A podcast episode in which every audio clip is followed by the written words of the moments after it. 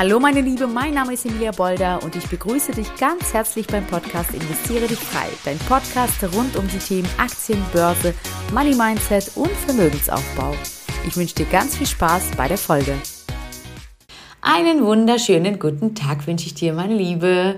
Herzlich willkommen. Ich freue mich, dass du wieder dabei bist. Und heute wird es darum gehen, wie du selbstständig gute Unternehmen finden kannst. Und ähm, ich werde dir heute so einen Abriss davon geben, wie ich das mache, wie die Kundinnen in meinem Aktiencoaching das machen. Natürlich mit gewissen Werkzeugen und Tools, aber ähm, ich werde dir schon mal sozusagen die Kennzahlen nennen, die ganz wichtig sind, äh, wenn du das allein auf eigene Faust machst, worauf du achten sollst äh, und äh, vor allem ja, welche, äh, welche Kennzahlen vielleicht tatsächlich auch die wichtigsten sind, die du nicht außer Acht darf, äh, lassen darfst. So, dann fangen wir doch mal an. Und zwar ist es so, äh, wenn ich äh, mir ein Unternehmen ausgucke, dann äh, geschieht erst einmal folgender Schritt. Ich gucke mir an, wie das Unternehmen in den letzten fünf Jahren performt hat. Also, wie ist der Kurs, wie hat sich der Kurs in den letzten fünf Jahren entwickelt?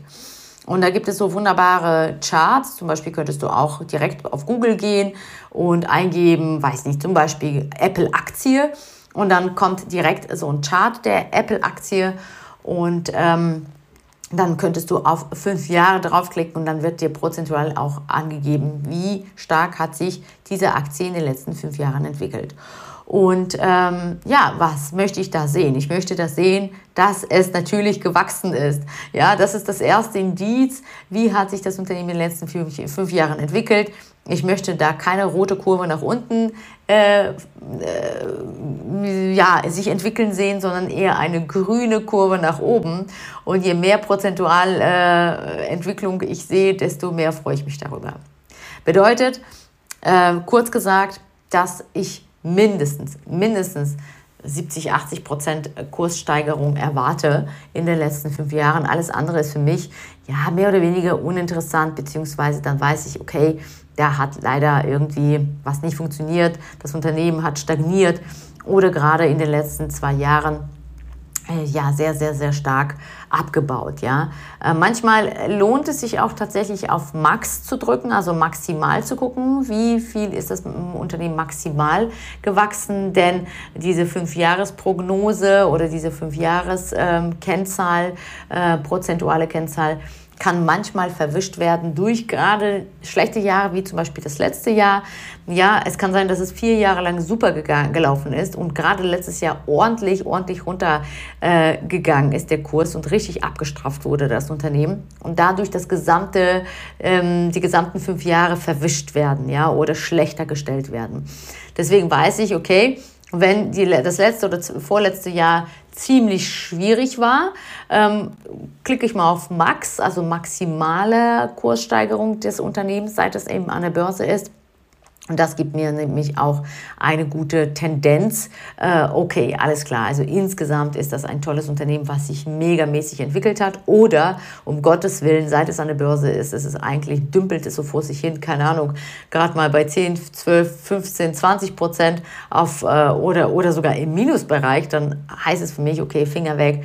Das ist nicht mein Unternehmen. Da möchte ich nicht investieren. So, wenn ich die erste, wenn ich die erste ähm, den ersten Check sozusagen gemacht habe und für mich verstanden habe, gut, das ist ein gutes Unternehmen oder scheint auf den ersten Blick zu wachsen und zu gedeihen. Ich schaue mir das mal näher an. Dann geht es dann nämlich äh, im nächsten Schritt ins Eingemachte. Und dann gucke ich mir ein paar Kennzahlen genauer an. Als allererstes schaue ich mir an, wie groß ist das Unternehmen. Denn die Marktkapitalisierung ist sehr, sehr wichtig für mich zu verstehen, wie stabil steht dieses Unternehmen im Markt? Ja, wie hat es sich positioniert? Denn je größer das Unternehmen ist, desto mehr zeigt es mir, dass es sich ja, ähm, ja, es hat ja eine Berechtigung dazu bekommen, so groß zu werden. Und ähm, heißt für mich auch wiederum, je größer, desto mehr kann es sich gegen die Konkurrenz durchsetzen und äh, desto mehr hat es sich eben auf dem Weltmarkt vielleicht auch schon positioniert, ja. Ähm, und ähm, kann eben Unternehmen, die um die Ecke kommen, ähm, auch mal die Stirn bieten. Ja? Hat viel Geld äh, und kann in Entwicklung und Forschung schneller mehr investieren und sich somit auch mehr und schneller entwickeln. Also Marktkapitalisierung ähm, zeigt mir einfach, wie viel Wert hat das Unternehmen an der Börse. Die, die Kennzahl setzt sich ja zusammen aus ähm, den ähm, aktuellen Preis der Aktie und der Anzahl der Aktien. Das heißt, der Wert schwankt natürlich, weil der Preis der Aktie, äh, der Kurs der Aktie schwankt ja auch immer wieder. Das heißt, auch die Marktkapitalisierung schwankt natürlich dementsprechend auch. Ja, ähm, und so ähm, ja, ist das so die mit die erste Kennzahl. Je größer, desto besser. Ab 50 Milliarden ist es so für mich interessant, äh, das Unternehmen sich anzuschauen. Auch kleinere Unternehmen, sage ich mal so, ab 30 Milliarden bis 50 Milliarden können sehr interessant sein, äh, wenn sie quasi nicht so ganz lange an der Börse sind und dabei sind, eben stärker und größer zu werden, dann weiß ich, okay, ich gebe dem Unternehmen auch eine Chance. Irgendwie, jeder fängt ja mal klein an, entwickelt sich aber groß und ja, wichtig ist aber zu sehen, außer der Marktkapitalisierung, dass auch äh, bestimmte Kennzahlen passen. Und da äh, interessieren mich insbesondere die Kennzahlen ähm, der Umsatz und der Gewinn. Also wie viel mal oder wie stark äh, wird das Produkt, die Dienstleistung des Unternehmens nachgefragt. Ja? Denn letzten Endes, wenn der Umsatz nicht stimmt, wenn der Umsatz nicht reinkommt, bedeutet das, das Produkt oder die Dienstleistung, Leistung, entschuldige, aber keine Sau interessiert oder haben möchte. Und äh, das äh, möchte ich eben nicht sehen. Ich möchte sehen, dass der Umsatz und der Gewinn kontinuierlich steigt. Und zwar, warum auch der Gewinn? Nur weil der Umsatz steigt, bedeutet es nicht bei allen Unternehmen, dass es gleichzeitig auch der Gewinn steigt. Ja, es kann sein, dass die zwar mehr verkaufen, mehr von ihrer Dienstleistung oder von dem Umsatz, aber gleichzeitig ihre Kosten auch immer größer werden und so die Gewinnmarge immer gleich bleibt oder sogar geringer wird. Das möchte ich natürlich nicht sehen. Ich möchte sehen, dass der Gewinn äh, entsprechend auch äh, dem Umsatz peu à peu im Gleichschritt äh, zumindest ähm, auch mitwächst. Ja, dann weiß ich auch, dass die Kostenstruktur passt, dass, dass äh, die Kosten auch äh, im Schach gehalten werden, dass äh, das Produkt und die Dienstleistung nachgefragt ist, stark nachgefragt ist und das Unternehmen dabei auch Gewinne erzielt. Denn am Ende zählen ja letzten Endes die Gewinne, die uns äh, interessieren. So, und nachdem ich die Gewinne und die Umsätze mir angeschaut habe, schaue ich auch, was äh, das Unternehmen ähm, ja, an Eigenkapital in der Bilanz aufweisen kann. Denn am Ende des Tages ist es so, dass äh, die Eigenkapital sehr wichtig ist, gerade wenn es darum geht, was konnte das Unternehmen bis jetzt, bis heute äh, an eigenen äh, Werten sozusagen aufbauen. Ja, also ähm, wie viel ist fremd finanziert, das, was das Unternehmen besitzt, wie viel äh, davon hat die Bank finanziert und was davon gehört jetzt schon wirklich dem Unternehmen, ja, ähm, also wie viel Anteile des Ganzen, ähm, äh, des ganzen, ja, Vermögens. Ähm, denn der Vermögen, das Vermögen besteht ja immer aus Fremdkapital und Eigenkapital. Es ist schon in Ordnung, wenn Unternehmen auch verschuldet sind und äh, Fremdkapital aufnehmen. Das brauchen sie als Hebeleffekt, um zu wachsen und um ähm, ja, in Forschung und Entwicklung und in Vertrieb und Marketing zu investieren. Das ist alles in Ordnung, aber das Ganze muss im gesunden Verhältnis bleiben. Somit ist interessant einfach, ähm, hat das Unternehmen, kann das Unternehmen Eigenkapital vorweisen oder äh, ist die Grundlage lediglich, dass äh, das alles fußt und basiert auf Fremdkapital, auf, auf Schulden? Ja, weil am Ende des Tages könnte man so sagen, wenn, was ist, wenn das Unternehmen komplett verkauft wird? Was davon gehört dem Unternehmen und was davon, äh, wie viel davon muss das Unternehmen erstmal an Schulden abbezahlen? Und je größer das Eigenkapital, umso besser ist es natürlich. Ja, man sagt immer auch das Verhältnis von Eigenkapital und Schulden äh, sollte ungefähr so sein, dass die Schulden das Doppelte des Eigenkapitals sind, also maximal das Doppelte des Eigenkapitals betragen. Da liegen wir noch in einer guten Range und das ist noch alles gesund und äh, kann äh, sehr, sehr, äh, ja, ähm, zeigt einfach, dass das Unternehmen einfach auch gut wirtschaftet mit seinem Geld und mit seinem insgesamt, mit dem gesamten Wachstum.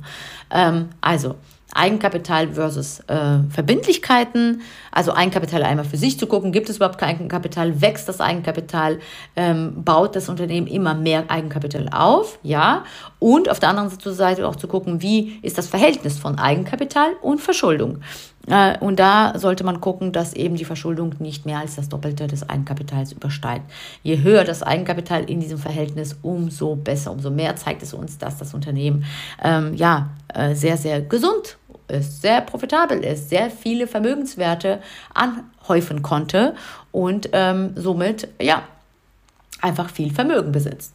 So, und äh, nicht zuletzt kommt jetzt die wichtigste, die mitwichtigste Kennzahl, ist der der, der äh, freie Cashflow. Ja, also ähm, der freie Cashflow zeigt einfach den Geldfluss im Unternehmen an. Also das eine ist, dass das, dass das Unternehmen Gewinne erzielt. Ja, das ist schön und gut. Aber wo ist der Unterschied zwischen Gewinn und Cashflow?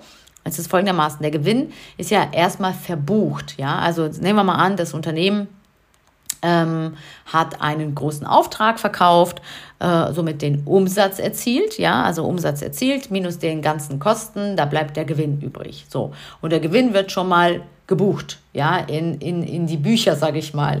Aber es kann sein, dass der Kunde erst das Ganze in Raten abbezahlt. Es kann sein, dass der Kunde erst äh, nach Fertigstellung der Dienstleistung oder des Auftrages bezahlt. Das heißt, der, zwar ist der Gewinn schon gebucht in den Büchern, aber es ist noch nicht das Geld geflossen. Es kann sein, dass das Geld erst nächstes Jahr fließt.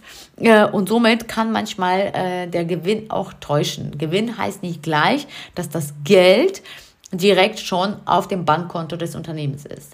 Cashflow heißt das aber, ja, um wirklich zu gucken, was ist wirklich an Geld im Unternehmen, im Geldfluss, also welcher Geldfluss, wie hoch ist der Geldfluss im Unternehmen, ist die Cashflow-Zahl wichtig. Ja, es ist wichtig zu gucken, Gewinne sind schön und gut, die Gewinne können aber auch ein bisschen manipuliert und frisiert werden von den Unternehmen.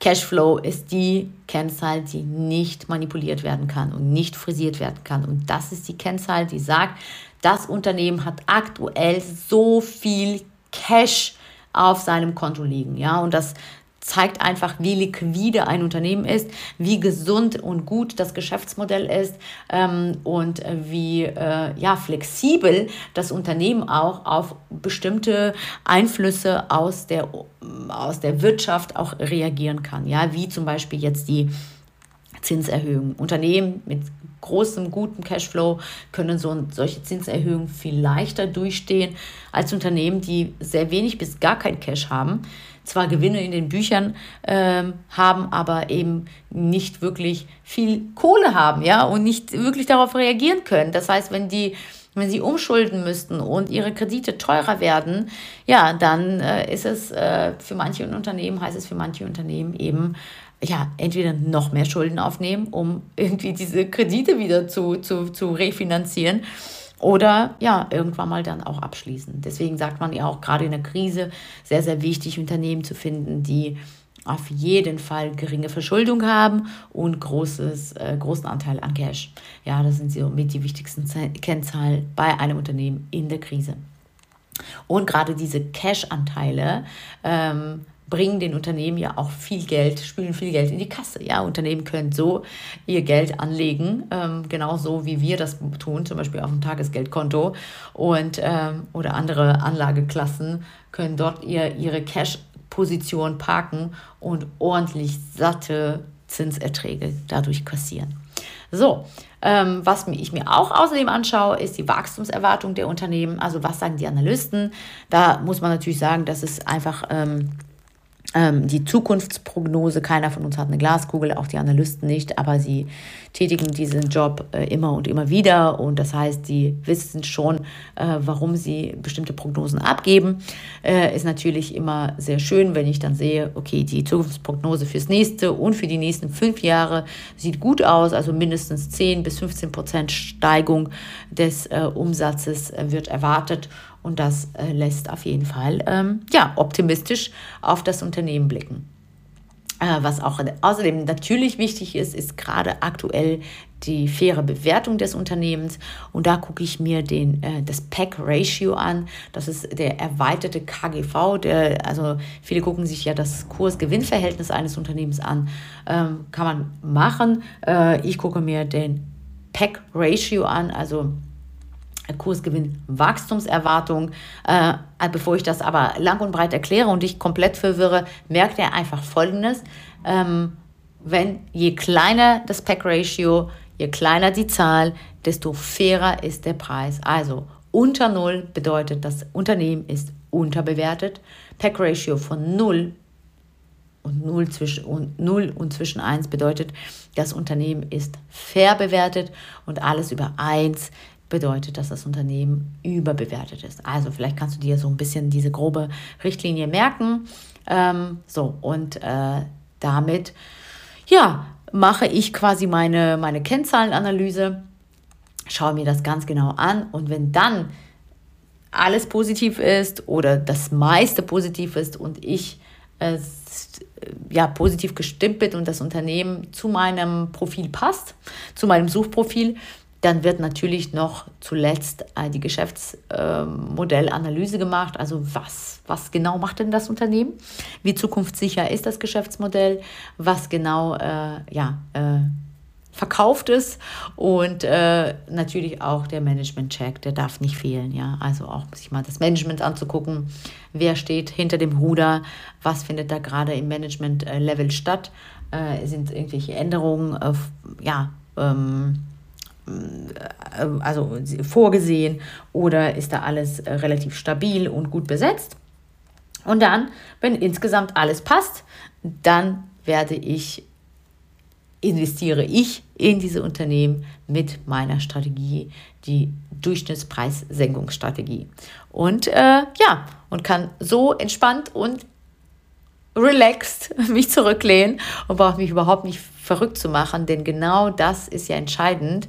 Diese fundamentale Analyse, die Analyse des Unternehmens ist entscheidend dafür, dass man entweder nervös ist, wenn die Kurse runtergehen, oder ganz entspannt ist, weil man weiß und sagen kann, ich habe alles geprüft, das Unternehmen sieht gut aus, die Kurs, der Kursrückgang ist gerade aufgrund der und der Faktoren äh, findet gerade statt. Ja, also es hat gar nicht explizit was mit dem Unternehmen zu tun, sondern mit der aktuellen äh, wirtschaftliche Situation.